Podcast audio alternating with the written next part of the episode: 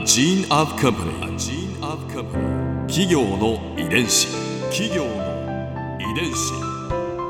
全国に546万社以上あるとされる日本の企業その企業の数だけ理念があり使命があり人間ドラマがありますこの番組ではさまざまな企業のトップや社員の方にお話を伺いながら成長する企業の DNA を解明していきます企業の遺伝子。ナビゲーターは私千葉なクララとクオン株式会社代表の武田隆さんです。武田隆です。よろしくお願いします。え本日はですね SB 食品株式会社広報 IR 室室長中島康介さんをお迎えしております。よろしくお願いいたします。よろしくお願いします。よろしくお願いします。今回は SB 食品の天気について伺います企業の遺伝子。今年創業100周年の SB 食品。このまあ長い歴史の中で転機になる出来事はどんなことでしょうか？はい、これはまさに赤缶カレー粉の誕生というところかなと思います。当時業務用のカレー粉を販売をしていまして、はいで、えー1930年にはですね日本初の家庭用のカレー粉として瓶入りの日取り印のカレーというのを発売していたんですね。はい。うん。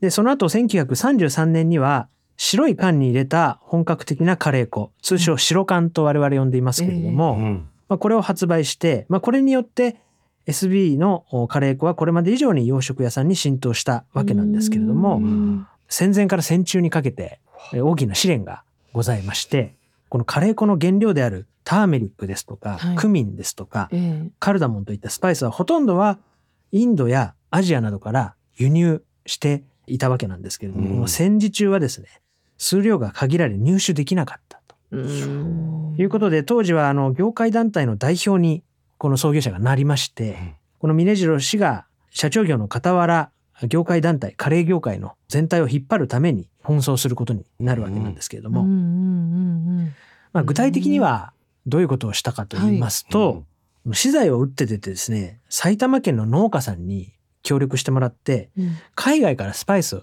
あの取り入れることができないのではい。日本で一緒にスパイスを作りましょう。っ て言うんですよ。で当時うん。着手したのはクミンコリアンダーフェネグリークなどで、まあ、いくつかのスパイスは国産栽培に3年かけて成功するんですよ。えええはい。なので、まあ、こうしてですね、1944年にはなんと180トンもの原料の収穫に成功して、これを全国のカレー組合の他の会社さんにも分けてですね、カレーのお業界が衰退することないようにということで尽力したという記録が残っています。やでも第二次世界大戦が終わったのが1945う年ん。ですから、戦時中にスパイスをはい、作っていたっていうことなんですね。そうですね。農家さんと。はい。これはあの今挙げていただいたスパイスはすべて日本でも作ることができたんですか？実はあの、結構温暖なところでもともと取れるスパイスなもんですから、うん。なかなかこう気候ですとか土壌などが合わないものもありまして、はいこの中でもどうしてもこうクミンというスパイスが栽培ができなくてですね、で、峰次郎氏は自分を信じてついてきてくれた農家さんに申し訳ないということで、まあ保証金を支払ったという事実も残っています。日本のカレーは SB 食品さんが守ってこられたんですね。まあそう私たちは胸胸に刻んでいる状況ですね。あのそうこうしているうちに、まあ戦争も終わり戦後にスパイスの輸入も再開されたわけですよね。そうですね。ようやくスパイスの輸入が再開されることになって、まあ、そこで、えー創業以来培ってきたノウハウの集大成として赤い缶に入った赤缶をですね、完成させて発売しました。やっとはあ納得いくカレーが誕生したということですねなる。ほど。なので、うん当時最初は白い缶に入れていましたけれども、うん。まあ、戦中ある程度こう控えていたというか、まあ、スパイスも納得いくものが入らなかった中でのうん試行錯誤の代物だったわけですけども、うん。完全に戦後完成したものを自信を持ってすごい。そして復興の思いも込めて力力強い赤い色にですねあ。思いを込めて発売したというふうに聞いております。赤缶が誕生したのが1950年、ですから、うん70年以上ですね今。ですよね。企業の遺伝子。なんかこの赤缶うっすらなこれ何の模様ですか？ロゴの向こうに。そうですね。この赤缶にはですね、実は国会議事堂のお国会議事堂、はい。国会議事堂。がロゴの裏側にですねひっそりとこう忍ばしていると言いえますか。全然気づかなかったです。あの小さい缶だえと、、昔、昔からというか、こう、そうです発売当初からですか？最初からです。え？なんで国会議事堂が？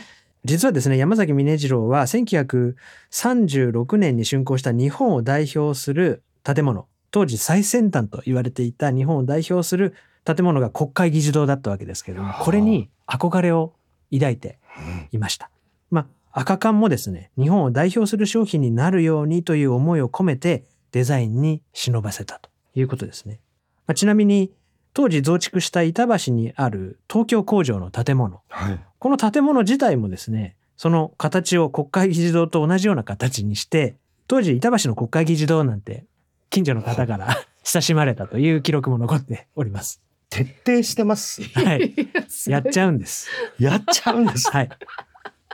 工場、国会議事堂なんですね。形なんです。はい。ちょっとスケール感はねうん。キュッとしてるのかもしれないですけどそうですね。ちょっと小ぶりな。へえああ、すごい。今、スタジオにある赤缶がもそうどん輝いて見えてきました。これ、あの、純国産で国会議事堂、だけど醸し出される雰囲気ってすごく異国のというか、うんこのデザインは我々も今デザインやりますけれども、うんなかなかこの境地には達成られないなというぐらい完成度が高いデザインだなというふうに思ってます。なるほどということは変えてないんですか？変えてないですね。え基本的には変えてないです。ま えそうなんですか？あ変えられないと言いますか。ひレシピは？レシピも変えてないです。変えてない。はい全然変わってないうわ、すごい。7割近くのシェアをいただいていますので、はい。この味が変わっちゃうと日本中のカレーの味が変わってしまう。すごい。本当ですよね。え？あ、その、これが1950年にできたんですね。完成させた。戦後間もないですよいや、そうでね。ですすね。戦後間もない皆さんと同じ味を今私たちは 食べているという。うん。で、このレシピは数人しか社員でも知らない。秘蔵の極秘中の極秘のレシピになってます。この社員の数人っていうのはどのようにして選ばれるというかどういう方たちがえっと、知なんですか、商品開発の人間で、かつ、そのベーシックな基礎の香辛料の研究開発を行う人たち、ごく限られた方々ですね。工場もですね、ラインに入るのはあの静脈認証だったかな。ものすごいセキュリティが厳しいですね。すごい。貸金庫かって。いうそうですぐらいのセキュリティ素晴らしいですね。もう宝物ですね。そうですね。ここで Clara's Viewpoint。今回印象に残ったのは赤缶の味が70年変わっていないということですびっくりしました。だって全く調合を変えてないっていうお話だったんでということはですよ私たちは今創業者のこう夢とか人生が詰まったあのスパイスを同じ味を口にすることができているわけでさらには70年前のを生きた人たちと同じ味をシェアしている。なんかそれってワクワクすることだなと思って想像するとやっぱりこれは100年企業だからこそできる長生きの製品をたくさん開発してきたからこそできることですし私たちはその恩恵にね預かっているんだなと思います。企業遺伝子。